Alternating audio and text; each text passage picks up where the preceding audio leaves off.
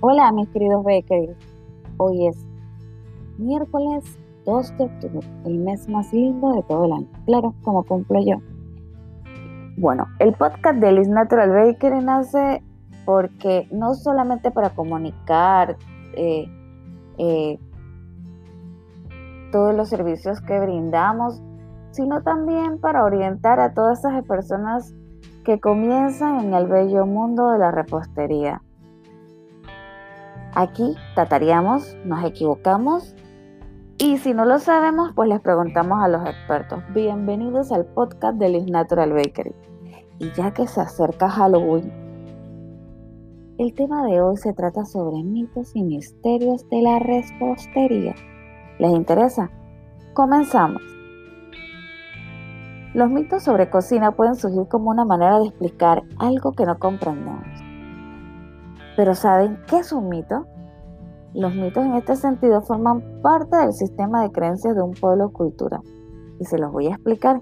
Cuando yo vivía en México, en Teapa, Tabasco, yo era fan número uno de una paletería y heladería. Como ustedes saben, es muy común encontrar en los pueblos mexicanos estas paleterías artesanales que tienen los mejores helados que he probado en mi vida. Yo era fanática del de nuez, de fresas, bueno, de todos, de pistachos. O sea, me encantaban. Las paleterías siempre iban con relleno. A mí en lo particular me gustaba la de piña con relleno, de chamoy, que era así como picantita. Y las aguas. La agua de horchata a mí me mataba. Yo podía ir a beber dos o tres veces de horchata, me encantaba. Pero bueno, esta era una costumbre que se daba en los fines de semana y uno iba y platicaba con sus amistades y disfrutaba un delicioso helado. Pero una vez estaba el dueño de la heladería y le pregunté si no daban cursos eh, de paletería y heladería porque a mí me interesaba aprender. Y me respondió que no, que no, no daban cursos y que yo no podía ejercer esa profesión porque sencillamente era mujer. Y me quedé así con un signo de interrogación en mi mente. ¿Pero por qué? Porque sencillamente ustedes las mujeres sufren de cambios de carácter muy repentinos. A veces están en sus días y cuando están embarazadas también. Todos esos factores hacen que no cuaje el helado. ¡Ah! Dios. A ver, ¿y si esa familia solamente tuvieron hijas, nietas, entonces el Señor le va a tocar vender la heladería porque no va a poder darle, como dicen muchos en mi país, no va a poderle dar la cajita de los secretos a su descendencia porque todas son, son mujeres, ¿no? Ahí terminó entonces la paletería y ahí se terminó el negocio. Y yo sé que muchos han escuchado en algún momento algo como esto. No me veas tanto mientras pato este bizcocho porque se me va a pasmar. Y claro, como somos mujeres, nos pregunta, ¿estás en tus días? No batas la mezcla, porque ese bizcocho no te va a quedar bien. Y así un sinfín de mitos y verdades. Hoy vamos a aclarar algunas de estas. Bueno, el mito más grande es que si estás en estos días no batas porque el bizcocho no te sube. Eso es realmente falso. No tiene nada que ver que nosotros las mujeres estemos en nuestros días o estemos embarazadas para que no nos suba el bizcocho.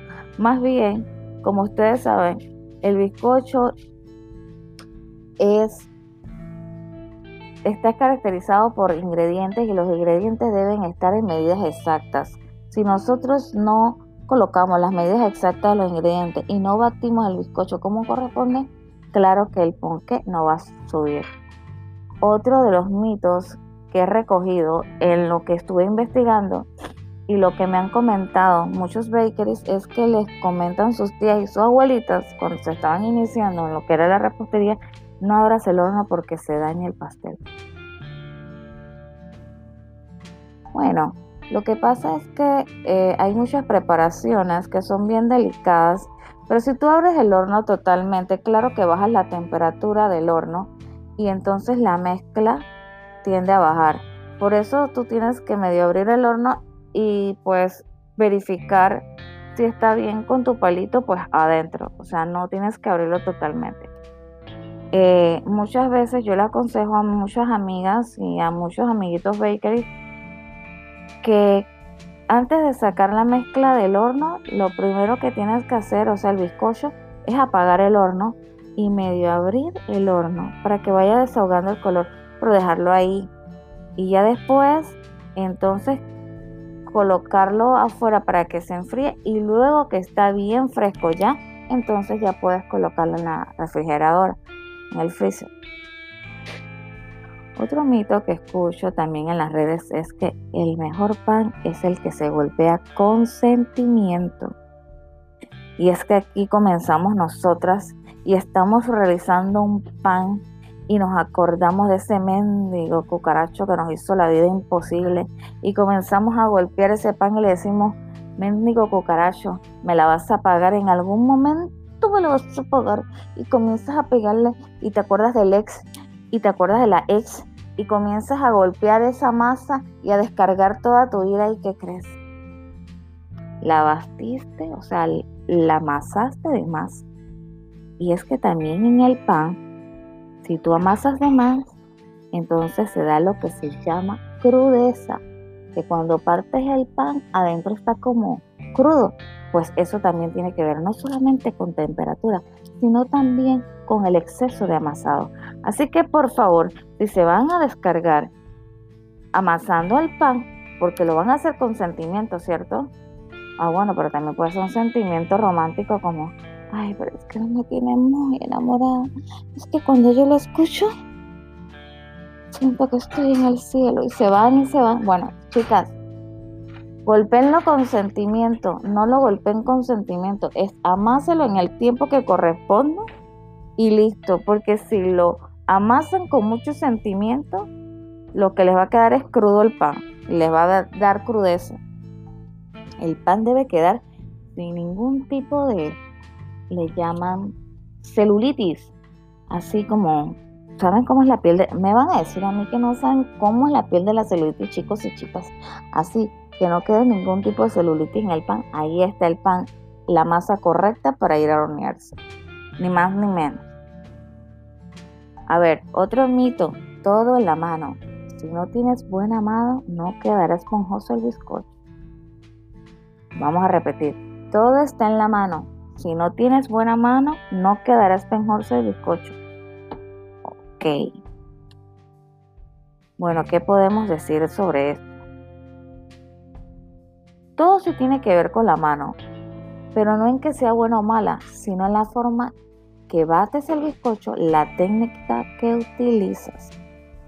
Porque si tú bates excesivamente el bizcocho, igualmente el bizcocho no te quedará bien, porque recuerden que el bizcocho también sufre por sobrebatido. ¿Sí? A ver, vamos a escuchar otro. La torta se hace al ojo por ciento. Esto sí es de miedo, esto sí es de terror. Esto sí es un un mito de Halloween en la repostería. Esto es totalmente falso. La repostería es la parte más delicada de la gastronomía. Se dice que muchos cocineros odian esta partecita de la gastronomía porque es demasiado sensible y susceptible. Les voy a explicar por qué porque la repostería es totalmente exacta. Si le dicen 20 gramos, son 20 gramos. No puede ponerle 20, 21, 25, 22. No, son 20 gramos. Se deben medir y pesar. Y tienen que estar exactos. O sea, ni un gramito más ni un gramito menos. Es así la repostería. Así que esto es totalmente falso. Guarda los materiales en la nevera da calidad en los bizcochos. Bueno, guarda los ingredientes y conservarlos claro que da calidad al bizcocho, pero hay que tener cuidado con sacarlos directo de la nevera y colocarlos fríos en la preparación, porque cuando tú colocas eh, los ingredientes fríos, eh, vas a vas a tener problemas en la preparación a la hora de colocarlo al horno. Eh, porque no están en la temperatura adecuada. Recuerden que cuando nosotros realizamos un bizcocho, todos los, los ingredientes deben estar a temperatura ambiente. Llámese mantequilla, llámese huevito, todo tiene que estar a temperatura ambiente. No puedes tener la harina los huevos a temperatura ambiente y le tiras la mantequilla congelada. No, todo debe estar a temperatura ambiente. Porque entonces se afecta la mezcla. Este es buenísimo. Si estás mal de humor, no cocines.